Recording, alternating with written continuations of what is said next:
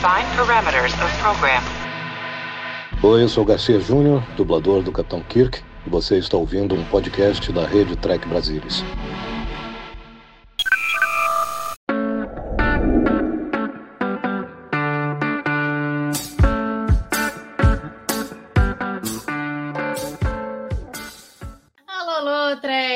Estamos começando mais um Trek Brasilis Tonight. E hoje eu tenho a enorme satisfação de estar entrevistando a Melanie Fontes Dutra. Ela é biomédica, mestre e doutora em neurociências pela URGS, coordenadora da rede de análise Covid-19, membro do grupo Infovid, da equipe Halo e da União Pro Vacina. Está segundo estudo do IBPAD e pela Science Pulse entre as cinco principais influenciadoras sobre Covid-19 em 2020. Então, Melanie. Oi, pessoal.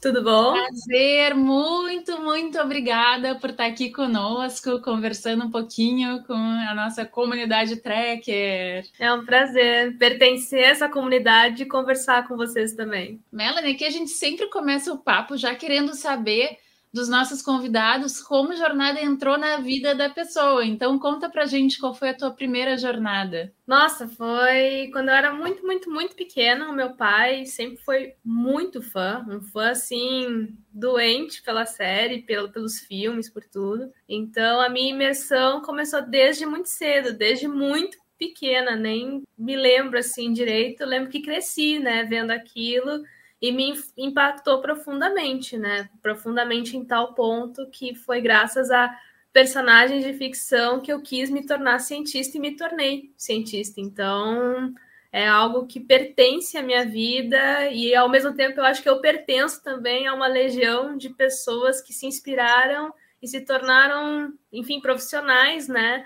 Graças a tudo que essa jornada representa. Foi o Spock que te inspirou, não foi? Com certeza. Conta um pouquinho disso, como é que foi essa história? Ah, eu sempre, sempre achei muito diferente uh, essa questão da, da descrição dos vulcanos, dessa questão da proximidade desses seres com a razão, com a parte lógica, com a sistematização das coisas. E no fim eu achava muito interessante tudo aquilo e comecei a prestar mais atenção nesse personagem específico, vendo toda a relação que ele desenvolveu e todos os paradigmas que ele quebrou com a própria tripulação, me fez ter um apego emocional muito grande, né? Depois eu fui atrás do Leonard Nimoy, né, e conheci ele como poeta, como ator em outros filmes e me apaixonei, assim. Mas eu sempre digo que foi o Spock que me colocou na ciência, mas quem me, quem me colocou na saúde foi o McCoy, com certeza. As discussões entre eles foi os dois universos que eu reuni para ser uma cientista da área da saúde, nesse caso. Então, dá, dá para a gente. Eu, eu infiro da tua resposta que a série clássica é tua favorita. Com certeza. É, foi a que eu cresci assistindo. Foi depois de grande que eu conheci as outras. Tive uma influência imensa da Janeway. Então, depois eu fui, né, perfeita, né? Depois eu fui conhecendo, daí depois de mais velha as outras, mas a minha base é a série clássica, com certeza. E tu assistes as séries atuais? Eu queria ter mais tempo, eu confesso, eu comecei a assistir do Picard, principalmente, que é uma coisa que eu achei uma construção muito incrível, assim, mas eu deixei de acompanhar porque eu não consegui seguir assim com muito afinco, e aí pensei, não, eu estou perdendo muita coisa por não ter um tempo para ver uh, constantemente, então deixei ela guardadinha para nas primeiras férias que eu tiver, quando elas aparecerem, botar tudo em dia, maratonar bastante, porque é o tipo de coisa que se a gente não vê constante, a gente perde muita coisa, né? Muita, muita informação, muito sentimento, então preferi fazer assim para me atualizar. Oi, Melanie, tá aí deixando de assistir o Star Trek para ficar aí salvando a população de Covid. Pô, prioridade, sabe? ah, queria mesmo assistir, mas é, é, enfim, escolhas, né? A gente Tem, tem muita coisa para ser feito antes, né? Vai ter o tempo de poder prestigiar também. Há tempos atrás eu li, eu não lembro onde, não trago fontes. Olha que vergonha dizer isso para uma cientista, não trago fontes, tá? Mas eu li algo do Carl Sagan sofrer preconceito no meio do meio acadêmico, assim, por ele buscar fazer essa externalização do conhecimento científico para o público leigo. Como uma comunicadora de ciência, tu achas que já é bem aceito o fato do público, de que o público precisa entender como funciona a ciência, é, que o contribuinte tem que saber para onde o dinheiro dele está indo, como são gastos essas verbas? Como é que é isso hoje? Eu acho que a pandemia trouxe uma percepção bem diferente para a sociedade sobre isso, né? Porque a gente viu muitos divulgadores científicos se dedicarem a essa divulgação também, expandirem seus trabalhos para abranger a Covid ou se inserirem já dentro da Covid, como foi o meu caso, na internet, principalmente, porque antes eu fazia uma divulgação mais voltada para o presencial de outros assuntos. Mas, enfim, foi uma, um, um cenário que oportunizou a entrada de muitas pessoas, né? E a construção de muitas pessoas dentro desse aspecto. E eu acho que o fato de a sociedade ter percebido, pelo menos uma grande parte dela, de como isso foi importante para tomar decisões mais seguras, por poder ter mais informação para entender o cenário que todo mundo estava inserido. Acho que isso fez com que as pessoas não só entendessem a relevância do que o cientista faz e do que os comunicadores de ciência têm, fazer muitas vezes essa ponte, como também de reconhecer isso como uma ocupação que o cientista também pode ter, né? Então isso foi importante porque é justamente isso, através da divulgação científica, principalmente, mas não somente, que a gente aproxima as pessoas da ciência, porque elas estão próximas dos cientistas, dos comunicadores que por sua vez estão em contato com os cientistas. Então, eu acho que isso foi uma coisa muito positiva, por assim dizer, e que eu espero que seja um legado, né, desse período, que a gente possa ter cada vez mais e mais pessoas divulgando diferentes saberes, diferentes ciências, né, dentro da grande área da ciência,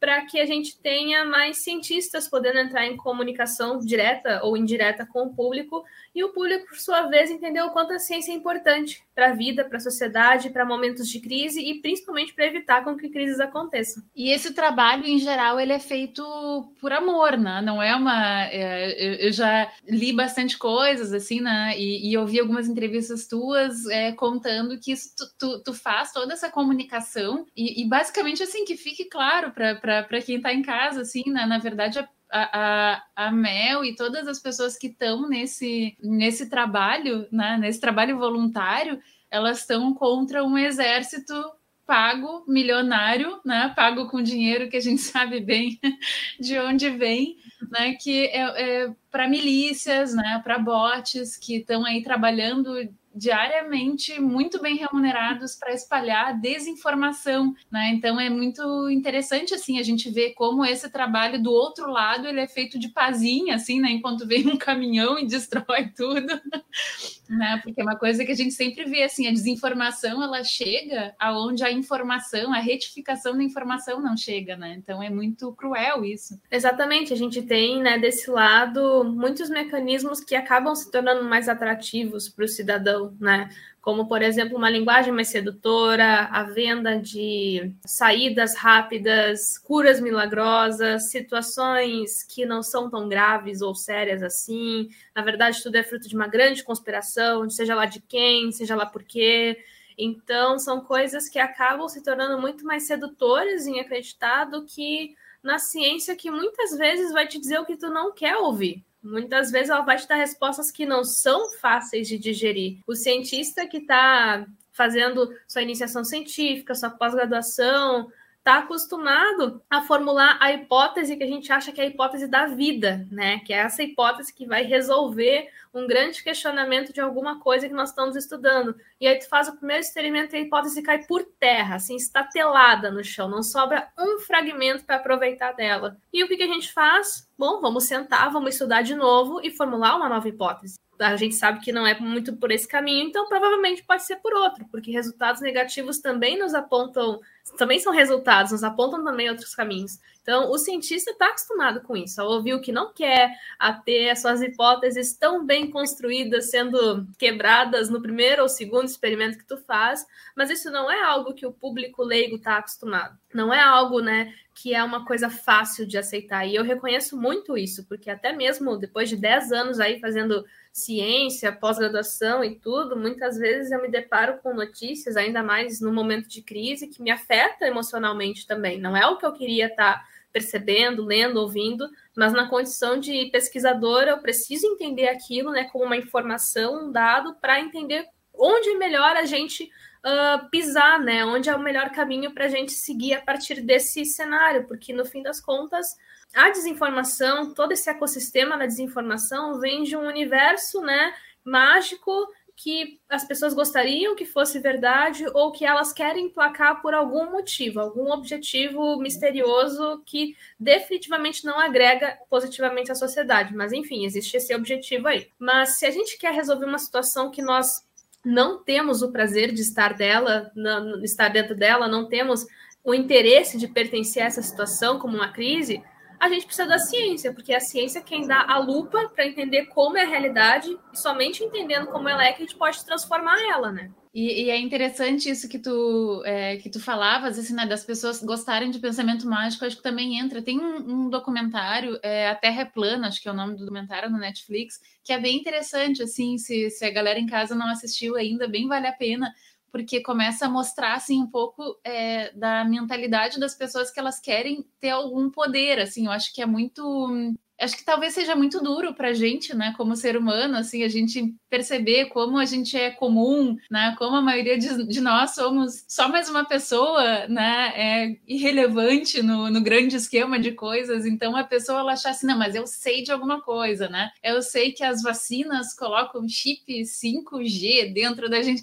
É, dá um certo poder para as pessoas, né? Então, é, é, também a gente batalha contra todo, todo esse ecossistema do qual tu estavas falando e mais desse sentimento que as pessoas querem, né? De se sentir empoderadas, de sentir eu sei mais do que os outros, né? Vocês estão defendendo a vacina porque vocês não sabem. É, é, é até contraintuitivo, né? Tu ir contra essas. tentar des desconstruir né? essas visões das pessoas. É, é o que eu falo, assim, já, já falei em algumas entrevistas, porque muita gente pergunta como pode fazer, como uh, se proteger, se blindar de desinformação, e muitos colegas que estão na divulgação perguntam ah, como é que tu faz, como é que tu procede, porque é muito bom a gente trocar experiências também, né? Ver o que, que funciona para um, o que, que funciona para outro e achar um caminho no meio disso, né? Para mim, o que eu tenho percebido é que nunca é uma situação rápida. Isso é a primeira coisa, não é eu chegar, por exemplo, para uma pessoa hoje que está convicta que vacinas fazem mal, isso e aquilo, chegar e dar uma série de referências com uma série de informações mastigadas, ela não vai virar a chave e dizer, ah, então tá bom, então agora eu vou me vacinar, vai dar tudo certo. Não, não vai ser rápido assim. Eu quisera eu que fosse rápido assim, mas não é. Eu já cheguei a ficar três meses seguidos discutindo com a mesma pessoa sobre isso. Porque é isso, porque essa, essa crença, essa, essa aceitação que a pessoa tem dessa desinformação é muito mais profunda. É, não é simplesmente dizer que aquilo é assim e é isso que eu acredito. A gente precisa entender o que, que levou essa pessoa a acreditar nisso, quem daqui a pouco comunicou isso para ela, porque muitas vezes a pessoa pode estar ressaltando, endossando uma desinformação por causa do vínculo social que ela tem com quem passou. Ah, foi meu namorado, foi minha mãe, foi meu pai. Eles não mentiriam para mim, mas eles podem ter sido vítimas da mesma questão, da mesma desinformação também. Então, a primeira coisa que a gente tem que fazer é que, claro, existem os bots, existem pessoas que realmente promovem esse ecossistema da desinformação, mas tem muita gente que é vítima. Inclusive, muita gente que às vezes tem uma, um tom muito defensivo e agressivo, né? Que são vítimas disso também. Então, a gente precisa ter uma paciência e uma estabilidade emocional necessária, porque muitas vezes vamos ser atacados, muitas vezes não vai ser uma conversa agradável, nem fácil, nem rápida, mas se nós realmente estivermos dispostos a isso, naquele momento, emocionalmente estável para lidar com aquilo naquele momento, é preciso ter paciência, porque tu vai pegando algumas peças dessa construção e tu vai ajudando, né, de alguma forma, discutindo ali horizontalmente, numa linguagem não agressiva com aquela pessoa, e vendo ponto a ponto por que, que aquilo ali não faz sentido com aquela próxima coisa, chega e traz uma informação e diz: olha, se a gente olhar isso e isso, tem alguma coisa estranha que não está batendo. E assim tu vai pegando toda aquela linha sólida que ela tem e vai fragmentando ponto a ponto. E chega num momento que a própria pessoa gira a chave tu não precisa chegar e dar a informação completa, até porque esse não parece ser o mecanismo mais uh, efetivo nessa situação que eu estou propondo agora. Mas a pessoa aí desconstruindo ponto a ponto dessa linha, essa linha toda fica desestabilizada. Em algum momento ela vai dizer: não, mas espera aí, realmente isso não faz, não está fazendo sentido. Quando ela chega nesse momento, é o momento do benefício da dúvida, é o momento que é o momento mais precioso desse universo quando a gente está falando de ciência, porque é somente no benefício da dúvida que a pessoa exerce o senso crítico. Que daí ela vai ficar instigada a procurar por fontes, por outras evidências, e aí é muito importante nós estarmos ali para ajudar nisso, mostrar como uma boa busca pode fazer a diferença e entender o que, é uma coisa mais desinformativa do que é uma coisa informativa e tratar isso com muita honestidade, né? Não, a gente está falando ali, por exemplo, no caso das vacinas, de uma ferramenta que não é 100% eficaz. Uma ferramenta que é sim muito segura, mas é importante a gente falar que existem alguns efeitos que estão na esfera dos raríssimos, mas que até mesmo uma coisa extremamente rara pode acontecer, mas não quer dizer que vai acontecer frequente, por isso que se chama extremamente raro.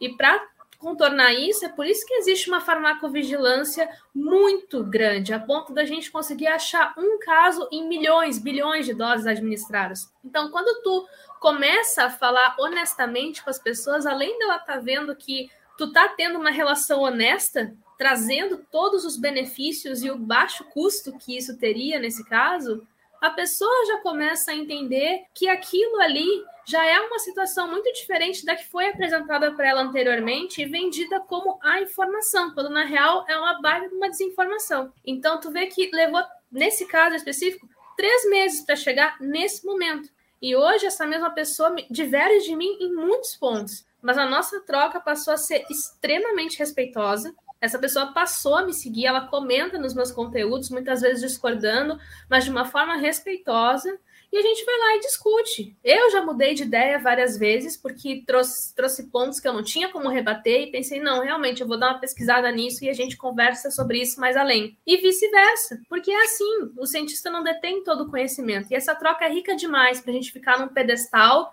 achando que não vai receber nenhum benefício, que nós somos os doadores do conhecimento. Não, é uma troca bidirecional. Então, eu acho que é sobre isso, é muito sobre isso, né? A gente ter paciência e entender que essa dinâmica pode ser muito complexa, mas não quer dizer que não deva ser feita. Que, olha, eu estou impressionada, assim, porque isso exige uma dedicação, né? E, e, é realmente assim, é um trabalho de, de pazinha, né? Que tu faz, assim, tu imagina é, tu ficares por três meses conversando com uma pessoa que está lá. E o natural, é, eu acho, assim, é, e pelo que eu vejo, assim, principalmente pelas interações de internet e tal, o natural é as pessoas que têm mais estudo, tará, a gente, a gente acaba ficando meio que nesse pedestal a que tu te referes, né? Tipo assim, é mais fácil e até dá uma sensação de alívio, assim, né? Tu dizer assim, tu não sabe nada, eu que sei, né? Uma coisa mais assim, então tu conseguir é, escutar, te relacionar com essa pessoa, chegar no lugar de onde ela está partindo para tu conseguir entender.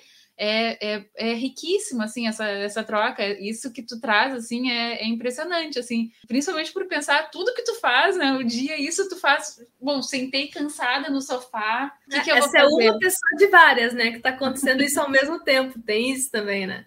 Sim, é muito, muito impressionante, assim. É, mas tu e sabe como... que eu acho que o que me ajudou muito nisso foi o fato de ter me tornado uma neurocientista, porque na minha pesquisa eu trabalhei por muitos anos com comportamento animal. Então eu desenvolvi uma capacidade de observar no silêncio muito grande, de ir atrás de informações assim e tentar montar né, uma concepção sobre o que está acontecendo, o que está compondo aquilo que eu estou vendo, né? Então eu acho que isso me ajudou bastante, porque além de ter pesquisado muito sobre isso, eu li muito sobre isso, né? Sobre comportamentos de pessoas em relação com mecanismos evolutivos com outros animais. Então, até mesmo nessa situação, a gente se beneficia muito desse tipo de estudo, porque no fim das contas são questões que estão modelando comportamentos ali. Esses comportamentos têm justificativa e é, é atrás delas que nós temos que ir, né? Que nós temos que entender por que, que as pessoas estão usando isso para fazer isso. Se eu quero que ela faça algo diferente, eu tenho que voltar lá atrás e inserir diferentes coisas ali para que o comportamento seja diferente, né? Então faz muito sentido pensar nessas perspectivas e acho que foi isso assim que me ajudou muito a conduzir situações como essa. E como tu achas que a gente pode criar gerações mais espertas, assim, capazes de identificar uma fonte confiável de informação, é, sacar se uma foto é manipulada e como treinar as pessoas que não nasceram nesse com o celular na mão para mas que ainda assim estão submersas nesse ambiente virtual, né, cheio de, de estímulos por todos os lados a terem essa mesma desconfiança. E principalmente, tu acha que a gente tem tempo de esperar essa geração? Se a gente conseguir criar uma geração esperta, né, chegar no poder, assim, a gente tem esse tempo? O que que tu pensas disso? É uma pergunta muito boa essa, porque assim, a gente tem muitos elementos aqui. O primeiro deles é a gente tem uma geração atual que está inserida dentro de um avanço, de um desenvolvimento tecnológico e que é importante dar recurso para essa geração atual para que ela vá remodelando também suas percepções e conceitos do mundo e siga inserida dentro dessa mesma sociedade. Nela, né? essa população não pode ser excluída só porque pode não ter um manejo tão uh, versátil como a, como a geração mais atual de algumas coisas tecnológicas, né? Então, isso é uma coisa também que a gente precisa exercer enquanto sociedade, que é essa empatia, né? Essa questão de procurar sempre incluir pessoas nos N contextos que nós estamos inseridos, né? Porque essas pessoas agregam muito à sociedade com seus conhecimentos, seus, seu conhecimento histórico, inclusive, né? Pessoas que viveram outras situações que foram tão mais marcantes como que a gente está vivendo hoje. Então, eu não acho que, em momento algum, essas pessoas deveriam ser excluídas desse momento que nós estamos falando. E sim, a gente dá ferramentas, né? Para que elas também possam fazer parte disso cada vez mais. E é uma coisa que a gente faz bastante, né? Em geral, por exemplo, em Facebook e WhatsApp, que é onde a gente vê que um público mais velho se encontra, consome muita coisa dessas redes, né? Então, por exemplo, a gente cria conteúdos para circular no WhatsApp. Tu olha um conteúdo desinformativo e o nosso e tem várias características de imagem, de, de, de, enfim, visual comum. Tem textos em negrito, em itálico, um monte de emoji, umas imagens, isso e aquilo. A diferença é que a gente está trazendo conteúdo informativo com referências no final, tudo numa linguagem acessível e bastante fluida, em relação ao outro que tem essa tendência a enganar, a, né, fazer toda essa questão desinformativa. Então a gente adaptou a forma do, como a gente divulga para criar conteúdos que tenham ampla circulação no WhatsApp, mas que sejam em contrapartida, né, informativos. Então a gente tem formas de fazer isso, né? A gente delimitar que, ok, o nosso público é esse ou vai abranger essa população. Onde ela está? O que, que ela gosta de consumir? Como ela consome isso? O que, que motiva ela a consumir essas coisas? Respondendo essas perguntas e delineando a linguagem mais efetiva, a que seja a mais consumida por essa população, a gente pode munir essas pessoas de muitas informações de como cuidar se o seu conteúdo é desinformativo ou não, né? Então existem formas de fazer isso adaptando esses conteúdos para essas pessoas. Agora, por outro lado, a gente tem toda essa geração que está imersa e nascendo durante esse avanço muito rápido, por sinal, né?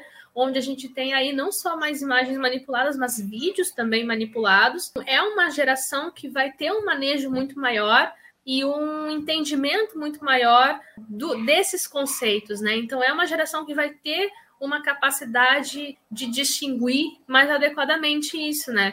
E eu acho que a minha geração, ou uma geração muito próxima assim da minha, que são essas pessoas que têm aí seus 20 e poucos, 30 e poucos, 40 e poucos anos, que está nesse meio termo, assim, está acompanhando justamente essa geração mais jovem que está se desenvolvendo e ainda fazendo a ponte com os pais, os avós, que é uma geração que já está envelhecendo, né? Então eu acho que é uma responsabilidade muito da nossa geração fazer esse elo, acompanhar esse, esse avanço, né? E poder tentar passar da forma mais lúdica possível, tanto para um público mais velho quanto para um público mais novo, entendendo qual é a melhor linguagem para acessar essas, essas diferentes populações, de como hoje nós fazemos uma checagem de fatos. Né? Você não precisa ser um cientista especialista numa determinada área para ver se o conteúdo tem a carinha de desinformativo ou não, porque existem vários elementos na escrita, na imagem, na forma que está sendo apresentado, que o conteúdo científico nunca vai utilizar, nunca vai utilizar. Então, eu acho que é munir isso e entender que o nosso papel é muito de uma ponte também entre algumas gerações, algumas populações aí. Se a gente juntar tudo isso, é possível com que a gente prepare a próxima geração para já ter um entendimento, um starter pack, por assim dizer, de como começar a ver se um conteúdo pode ou não ser desinformativo e, ao mesmo tempo, munir essa população mais velha de o que, ela pode fazer hoje para se preservar e contribuir para não repassar adiante uma informação, uma, um conteúdo desinformativo. E a gente estava falando, assim, tu, tu, comentaste um pouco mais cedo, né, sobre como quão óbvio ficou a importância da ciência, né? Apesar disso, né, no primeiro momento eu imaginaria assim, nossa, agora as pessoas vão entender a importância e tal, né? E apesar disso, a gente viu há pouco tempo atrás um corte de 87% da verba para ciência e tecnologia, né, para ter grana para comprar, enfim. É, como é que é ser cientista no Brasil de 2021 e qual o incentivo do vivente para permanecer aqui fazendo ciência? Olha, é bravo, assim, porque eu, enfim, eu comecei, aí eu entrei no primeiro laboratório de pesquisa foi em 2011, no meio fim de 2011, que foi no mesmo ano que eu ingressei na graduação. Então, eu estou há muito tempo, assim, vendo, convivendo com pessoas que estavam fazendo pós-graduação, com pesquisadores já institucionalizados. Eu tive a oportunidade de fazer minha pós-graduação nesse período também, uh, ao longo desses 10 anos. Então, eu vi bastante coisa, assim, de corte, de momentos de dificuldade, mas nunca tinha visto algo como o que eu estou vendo agora, né? Que é uma, um corte tão exorbitante como esse, um golpe duríssimo na ciência, no momento em que a gente mais precisa da ciência, né? Onde já ficou extremamente claro que os países que se, que se apoiaram e investiram em ciência tiveram um desempenho muito superior no enfrentamento da pandemia em relação àqueles que não investiram em ciência. Inclusive, foram os países que investiram em ciência que desenvolveram suas primeiras vacinas. E o Brasil poderia ter sido um desses países, porque conhecimento nós temos, pessoas capazes nós temos, o histórico e experiência nós temos. O país é reconhecido mundialmente pela produção e exportação de vacinas. Então, o que, que faltou para a gente ter sido talvez o primeiro país a desenvolver uma vacina contra a Covid-19? Faltou dinheiro, faltou investimento. E mesmo assim, mesmo depois de tudo isso, a gente vê um corte exorbitante como esse com uma justificativa espúria, uma justificativa que não faz sentido algum nesse caso. Então, é muito desafiador, porque eu, por exemplo, faço pós-doutorado, eu recebo né, um auxílio para fazer essa pesquisa, e a primeira coisa que nos vem na cabeça é se vai ter ano que vem. E a gente tem pesquisas que estão acontecendo que duram décadas já, pesquisas que têm muitos anos aí nas costas e que precisam manter essa continuidade para poder ser concluídas, para poder seguir contribuindo nessa determinada área, gerando publicações de alto impacto e auxiliando no desenvolvimento e progresso do país e da sociedade. Se essas pesquisas forem interrompidas agora, porque mais de 80% da verba destinada à ciência não vai ser destinada, segundo esse anúncio, a gente está colocando uma pesquisa de décadas no lixo. A gente está colocando a vida de muitos pós-graduandos que dependem desse auxílio financeiro em risco, porque tem muitas pessoas que não poderiam fazer a pós-graduação se não tiverem esse auxílio. Eu fui uma dessas pessoas, eu só pude fazer mestrado e doutorado porque eu tive bolsa para isso, porque senão eu não ia poder fazer. Eu não ia conseguir financeiramente me manter e fazer uma pós-graduação, porque eu precisaria trabalhar, talvez um, dois, três turnos, né? E ainda tentar lidar com a pós-graduação, que é algo que precisa de uma dedicação super alta, para não dizer exclusiva muitas vezes e tudo mais, eu não ia conseguir. E muita gente encontra-se nesse cenário. Então, no momento em que tu interrompe a bolsa dessa pessoa, além de tu estar tá colocando toda a pesquisa dela em jogo até ali, precisa dessa continuidade para ser concluída, é a vida daquela pessoa, é a forma que essa pessoa tem para se sustentar nesse momento e poder seguir contribuindo com o país. E a força motriz da pesquisa brasileira é a pós-graduação. Então, é algo que apavora muito, porque é um momento onde, se realmente isso acontecer, se realmente esses cortes vierem de fato para a realidade, é muita gente que vai ter a sua pesquisa interrompida e isso causa um dano ao país que vai levar muitos anos para se reparar, muitos anos mesmo. E isso a gente está falando né, do dano no país, fora toda a questão da fuga de cérebros que vem acontecendo e sem dúvida acontecerá muito mais daqui para frente, né? Porque a pessoa não vai querer começar a pesquisa no, num país onde não sabe se vai receber bolsa no dia seguinte, no mês seguinte, no ano seguinte, né? Ou que vai ter e... que levar de casa, né? Os, é, ou, ou, pagar pelo, é, pelas, pelos experimentos, né? Para continuar e fazendo. Tem muito, exato, e tem muita oportunidade no exterior para o brasileiro. Eu tenho muitos colegas que têm posições muito bacanas no exterior, porque lá se investe em ciência. E o brasileiro também tem um reconhecimento de ser um bom cientista, de ser uma pessoa capacitada para fazer ciência nesses lugares. Então, a gente acaba ficando nisso, né? Como seguir desenvolvendo um país que não investe em ciência e não consegue manter os seus cientistas aqui, que vão pegar todo o investimento até então e desempenhar tudo isso no exterior, porque lá tem oportunidade. Eu tenho muitos colegas que queriam estar aqui hoje e não estão porque não tiveram oportunidade. E estão agregando nesses outros países que receberam e oportunizaram eles essa continuidade. Então, os danos são imensos e é, seria muito hipócrita da minha parte dizer, não, mas fica mesmo assim, a gente tem que ficar isso e aquilo. Cara, se tu não tá encontrando oportunidade, a vida precisa seguir, a vida precisa continuar, né? Então, não deixe de procurar em outros lugares essa oportunidade mas se houver a chance de permanecer aqui, é muito importante que as pessoas permaneçam, mas para elas permanecer, elas precisam de oportunidade e condição. E se isso não for dado, não tem como a gente pedir para alguém ficar pelo amor, né? Mesmo que a pessoa tenha todo o amor do mundo, ela precisa de financiamento, ela precisa se sustentar. Então, para a gente reverter isso, é com investimento. E para a gente seguir no plano de ordem e progresso, principalmente, para fazer a manutenção desse progresso é preciso de ciência. E sem dinheiro não se faz ciência. Até porque eu acho que também deve ser muito difícil, né, para a pessoa levantar todo dia de manhã. Quer dizer, ela já fez um investimento enorme de tempo, o país investiu dinheiro nesses pesquisadores. Né? E aí, assim, se a pessoa ela sabe que ela vai chegar lá e ela não vai poder fazer os experimentos dela, se ela não vai ter pessoas para trabalhar com ela, enfim, né? Se ela vai ter todas essas dificuldades, já começa a ficar até difícil a pessoa querer acordar todos os dias para ir trabalhar, sabendo que o resultado não vai ser tão bom, que ela poderia estar tá produzindo mais, né? Eu acho que as pessoas principalmente nessa área, na, na, na, área de ciência, assim, tem áreas que acho que exigem mais uma dedicação, um amor, né, para a gente é, seguir. Então é complicado, né, a gente esperar essa essa vontade toda se tu não tens as, uh, um, um, contexto que ajude. Exatamente, é, é muito sobre isso também, né? A pós-graduação já é um ambiente, já é um, uma jornada que exige muito da tua saúde mental, porque são prazos muito curtos, é pressão muito grande de entregar resultados, de publicar artigos, enfim, N coisas que tu precisa fazer num período de dois ou quatro anos, se tu está no mestrado ou doutorado,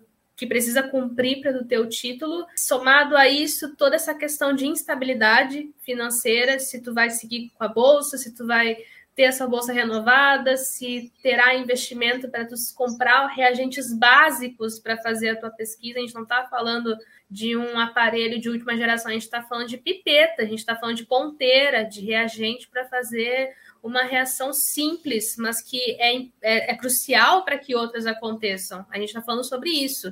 Então, é muito difícil encarar isso e manter uma saúde mental no meio de tudo isso, né? É, é sem dúvida algo assim extremamente injusto com essas pessoas, né? É muito injusto uma pessoa entrar tendo ali o recebimento da bolsa, tendo ali uh, toda aquela dedicação feita e o investimento de tempo que ela fará dali em diante, em algum momento simplesmente a bolsa sumir, sabe? Não ter dinheiro para ela continuar. Então é, é muito difícil nesse caso, né? Eu passei por alguns momentos assim, mas nada como o momento atual, nada como o momento atual, né? E eu tive a sorte, né, de ter terminado a minha pós-graduação antes disso acontecer. Porque se eu estivesse no meio de um doutorado, que é quatro anos fazendo uma pesquisa assim imensa para obter o título de doutor numa área, é algo que seria muito impactante assim para minha mente, para minha cabeça. Eu me preocupo muito porque eu conheço muita gente que está no doutorado e está perdendo rumo assim por essa preocupação e ninguém deveria passar por isso. Ninguém deveria passar por isso. Então é, é simplesmente revoltante. E mais uma vez eu ressalto o papel da divulgação científica porque a sociedade precisa se aproximar da ciência. Como é que a gente vai pedir para a sociedade defender algo que ela não conhece? Ninguém defende nada que não conheça, que não é familiar. Uhum. Então, essa aproximação com a sociedade que a divulgação científica faz é relevantíssima para que, em momentos como esse, a sociedade olhe para essa notícia e diga: nem pensar, uhum. de jeito nenhum. Isso é intolerável, porque a sociedade pode muito bem ter força suficiente para mudar qualquer tipo de coisa que não se corresponda aos interesses dessa sociedade. E a gente já viu mais de uma vez que a sociedade também tem poder de tirar pessoas que não estão conduzindo bem os cargos pelas quais elas foram eleitas. Né? A gente já viu mais de uma vez que tu também é capaz. Então, a sociedade precisa se empoderar do poder que ela tem por direito e exigir por direito também aquilo que vai beneficiar ela. E a ciência é uma dessas pautas. Eu acho que até essa compreensão da importância da ciência básica é uma coisa que falta, né? Agora, há poucos dias atrás, há umas semanas, enfim, teve o voo do, do, do Shatner, né? E até o príncipe William foi uma coisa que me chamou muita atenção, assim, já é a segunda vez que eu trago aqui isso no programa para os entrevistados, mas é que realmente me chamou muita atenção, assim, como ele, né, ele falou, tipo assim, ah, estão gastando dinheiro com isso, não sei o quê, né? Com voo, esses bilionários, em vez de, né, em vez de lidar com a fome na terra e tal. Então é uma incompreensão da importância da ciência básica, né? Pelas, pelas pessoas, assim, como é, né, até tipo assim, como é, tecidos de que foram utilizados para mandar o homem para a Lua até hoje são utilizados em vários. Então, assim, como as pessoas não têm essa conexão, acho que elas não conseguem fazer, não, não têm esses conhecimentos, fica fácil de dizer, ah, mas tem que primeiro acabar com a fome na Terra, né? É, então... É, mas para fazer coisas grandiosas, tu precisa de muitas coisas básicas acontecendo para tu Exato. juntar isso, né? E muitas vezes essas coisas básicas são imensamente grandiosas também. É só a gente fazer um retrospecto em prêmios Nobéis, por exemplo. Muitos prêmios Nobéis foram por causa de pesquisas básicas. O descobrimento de como uma bomba de sódio e potássio funciona. O descobrimento de como o corpo detecta temperaturas. O descobrimento disso, disso, disso, aquilo.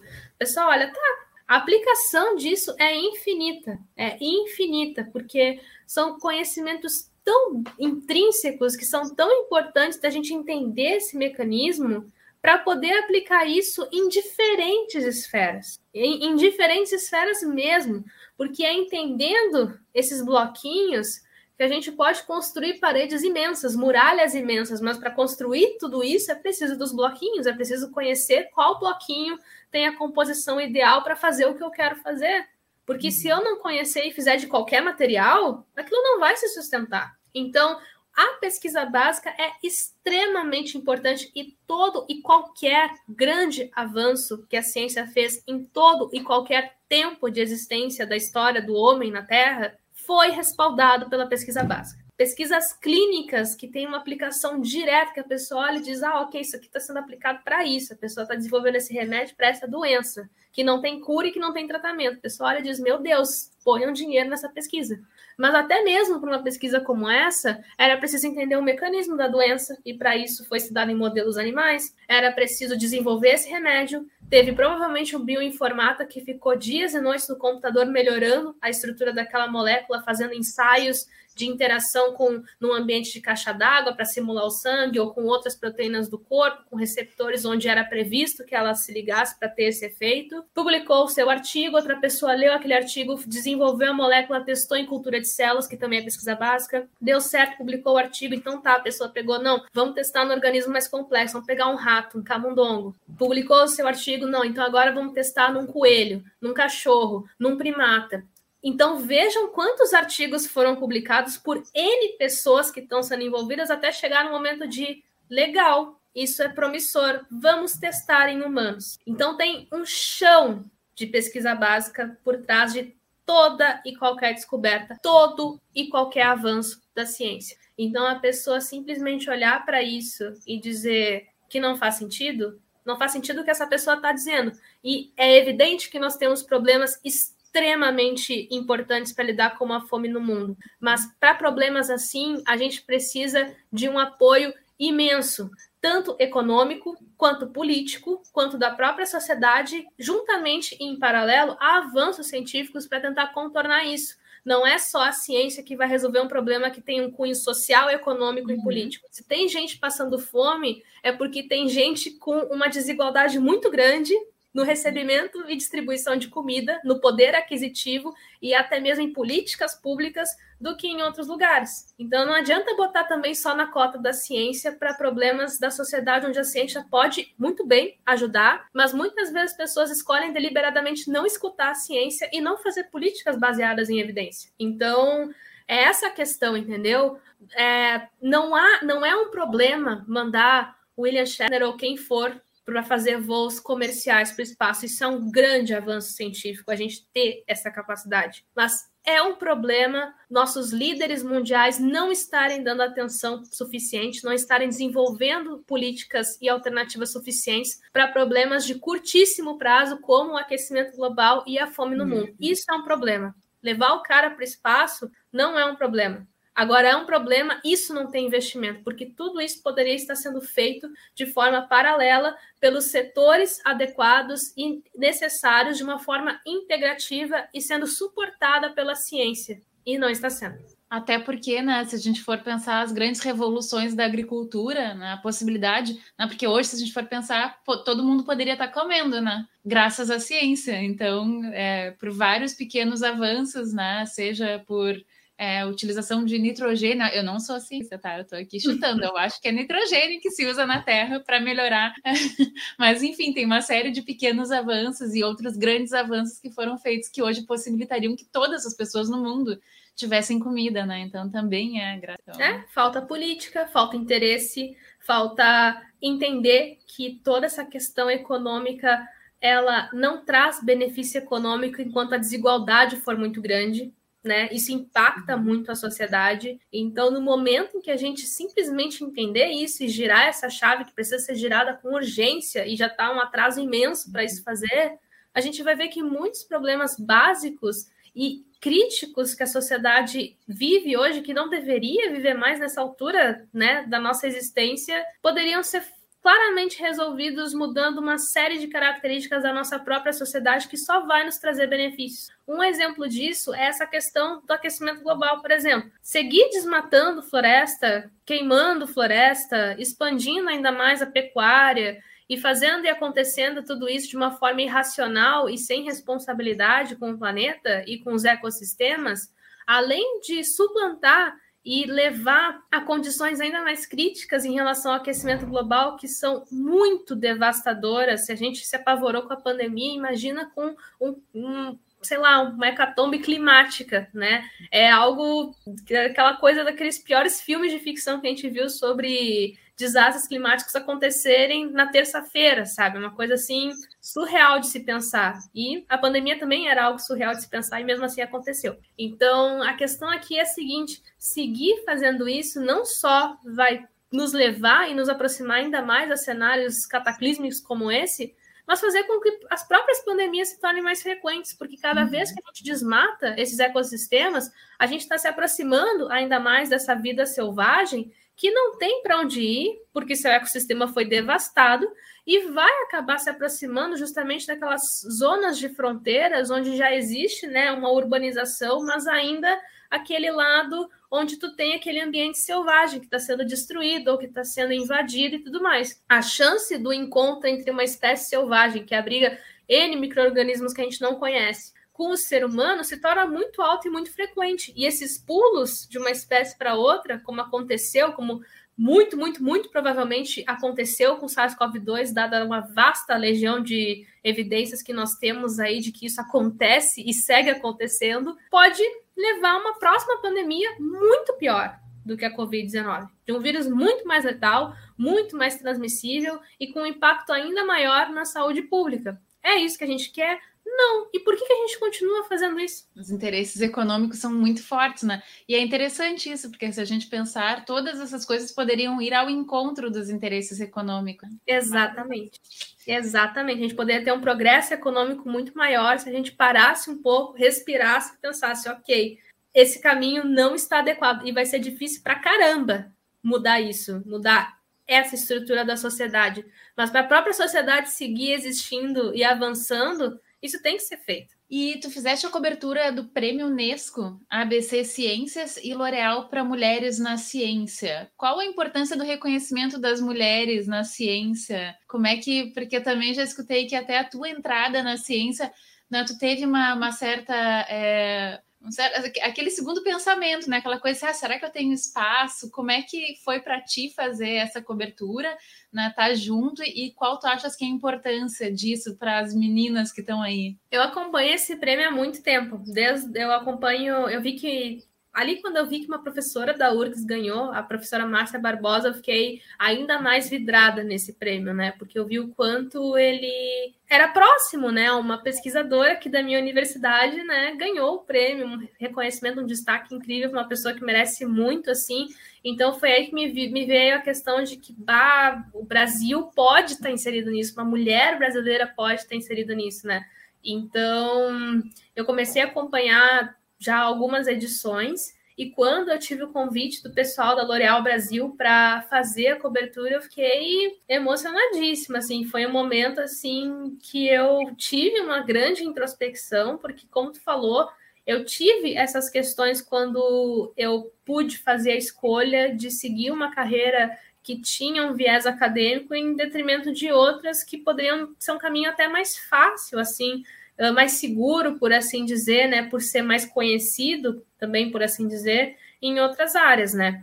E naquele momento em que eu fiz essa decisão, eu não tinha certeza se eu teria espaço, se a mulher poderia se tornar uma cientista conhecida, que contribui isso e aquilo, porque não era algo que eu ouvia com frequência no colégio, ah, a contribuição dessa grande mulher. Era Marie Curie, ficava na Marie Curie sempre. E eu pensava, não, mas ok, ela foi fantástica, mas tem que ter tido mais mulheres fantásticas também. Cadê essas mulheres? Então, foi entrando na graduação e vendo que tinha muita mulher, especialmente na área das ciências biológicas, da saúde, e é ainda um desafio que precisa ser vencido em ciências mais duras, né, como matemática, física, computação. E então, vendo tudo isso, eu comecei a mudar um pouco de ideia e comecei a ficar cada vez mais aliviada de estar vendo colegas, mulheres ali também para auxiliar nesse caminho.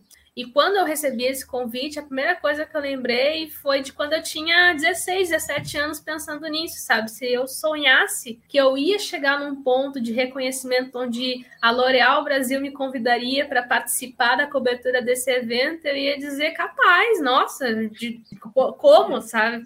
Porque eu não ia acreditar e ainda ia perder dinheiro, porque ia apostar conta, né? Então, apostar né, com, com, com dinheiro. Então, Ainda bem que isso não aconteceu, na verdade. Mas a questão aqui é que o fato é que seria algo tão surpreendente para mim e que não deveria ser surpreendente, sabe? Deveria ser algo tipo, ah, vou escolher fazer ciência, vou escolher fazer biomedicina, farmácia, isso aquilo para ser cientista. Legal. Fazer o vestibular aqui, estudar bastante, vou entrar. E para mim não foi assim.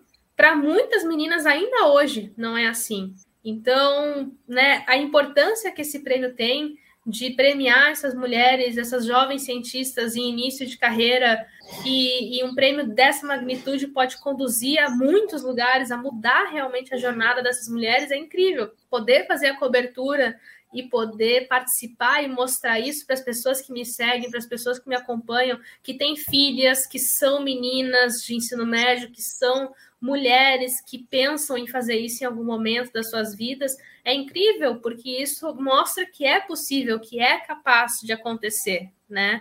E que é graças a esse esforço, a essa coesão, essa defesa da mulher na ciência, que cada vez mais estamos ocupando espaços e lembrando das mulheres que foram esquecidas pela ciência e que isso não deve acontecer nunca mais daqui em diante, né? Então eu acho que a magnitude e importância de um evento como esse é imensa e que a gente tenha muito mais eventos desse porte, voltados para mulheres em início de carreira, para meninas que querem entrar numa graduação, mas muitas vezes não têm oportunidade ou até mesmo uh, condição de entrar e se manter numa graduação, né, desse tipo. Tudo isso tem que ser feito, tem que ser estimulado e é eventos como esse que abrem muitas portas. Um outro ponto que eu acho importantíssimo de lembrar é que na pandemia a gente viu um número muito grande de pesquisadores na TV, na, uhum. em meios de comunicação que são amplamente consumidos por uma boa parte aí da população. E muitas dessas pessoas são mulheres.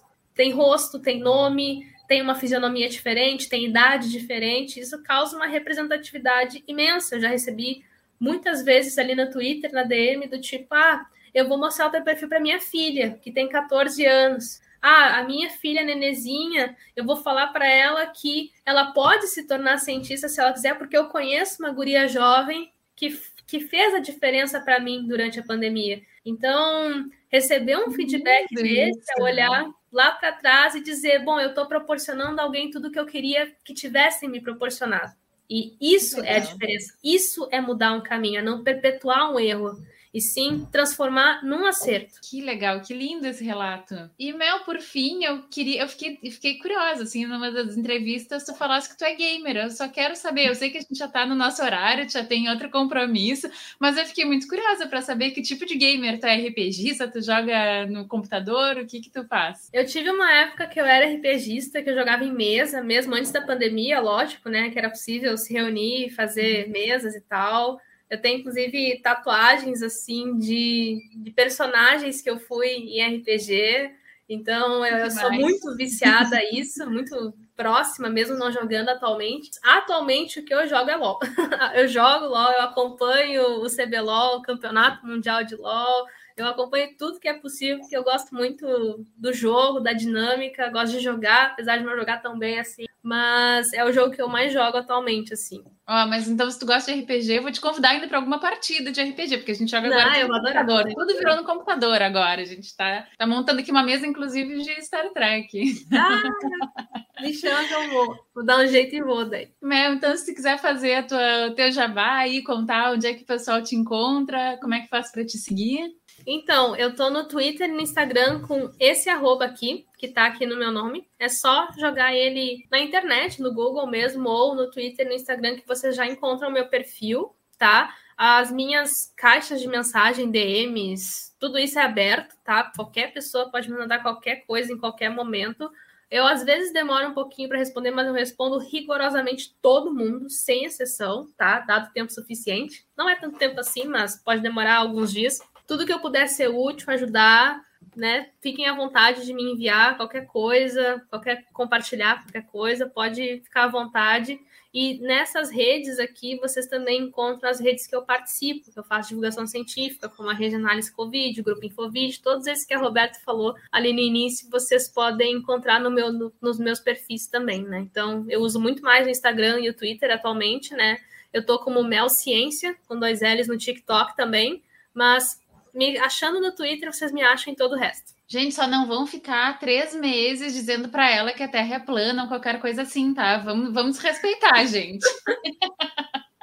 ah, não, né? Eu espero que os, eu espero de coração que todos os meus queridos e amados amigos trekkers tenham superado, né? Isso. Mel, eu te agradeço muitíssimo, muitíssimo pelo teu tempo, por estar aqui conosco. E, galera, até a próxima. Até, pessoal. Muito obrigada e até mais. Vida longa e próspera aí para todo mundo.